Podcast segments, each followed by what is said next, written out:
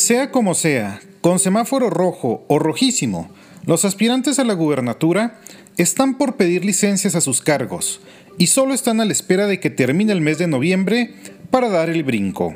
El único que se adelantó ya en este tema y por instrucciones del presidente Andrés Manuel López Obrador fue el exdelegado Juan Carlos Loera, pero será cuestión de días para que se empiece a desgranar la mazorca.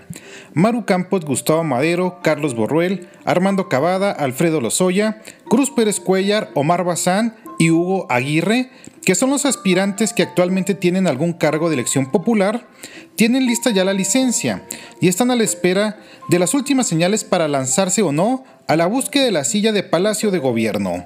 Aunque algunos tendrán que brincar el filtro del proceso interno, otros buscan ya quien los cubra de manera interina en lo que consiguen la postulación, pero las licencias son inminentes.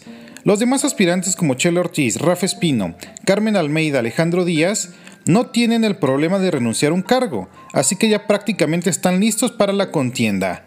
Será un diciembre pues muy calientito y seguramente habrá muchas sorpresas. Mientras tanto, yo lo espero a través de mis redes sociales. Me encuentro en Facebook e Instagram como Bernardo Fierro. Gracias por su atención.